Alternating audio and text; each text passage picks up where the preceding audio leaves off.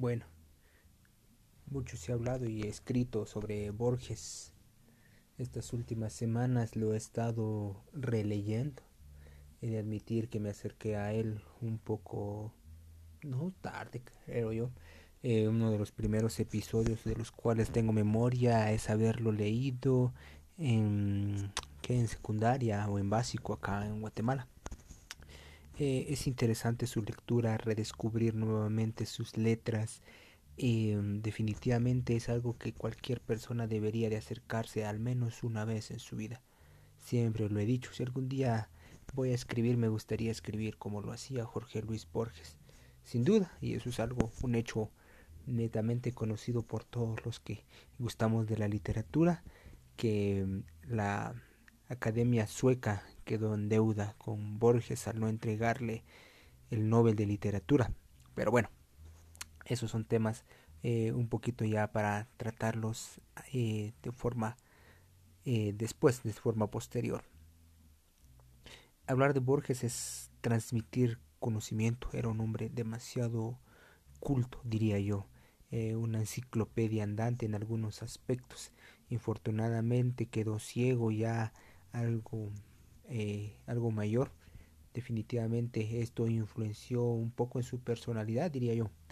Eh, de hecho, cuando uno lee el poema de los dones, es brutal, brutal en serio, brutal entendiendo el contexto. Yo cuando yo había leído primero este ese libro, ya después em, leí el poema de los dones y perdón la vida del autor y dije cuando leí el poema de los dones, oh, no puede ser. Eh, una vida tan tan amante de los libros para que cuando por fin tenga acceso a una gran cantidad de ellos quedará absolutamente ciego. Simplemente es es horrible es de un símil sería lo que le ocurrió a Beethoven eh, cuando componía música. Sin duda alguna hay muchos muchos textos de Borges el día de hoy y para complementar este podcast porque estamos en el encierro todavía, ya vamos si no estoy mal en el día 80 de la cuarentena, Padre de Dios, 80 días y mm, definitivamente es un día bastante largo, perdón, una jornada bastante larga, eh, hay amenaza de tormenta tropical, de hecho ya es una tormenta tropical, eh, pero aún así, aún así hay que mantener el, ánimo fuerte y para aquellos que me escuchan, muchas gracias. Este, este poema se titula El amenazado y está tomado de El oro de los tigres de 1972. ¿Es el amor? Tendré que ocultarme o que huir. Crece en los muros de su cárcel como en un sueño atroz.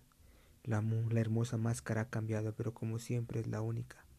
¿De qué me servirán mis talismanes?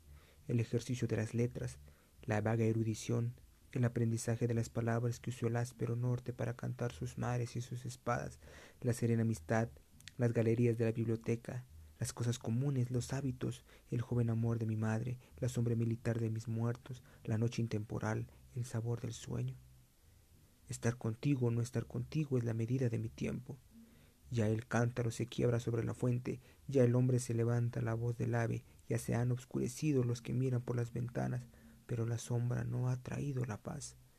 Es, ya lo sé, el amor, la ansiedad y el alivio de oír tu voz, la áspera, la espera y la memoria, el horror de vivir en lo sucesivo. Es el amor con sus mitologías, con sus pequeñas magias inútiles.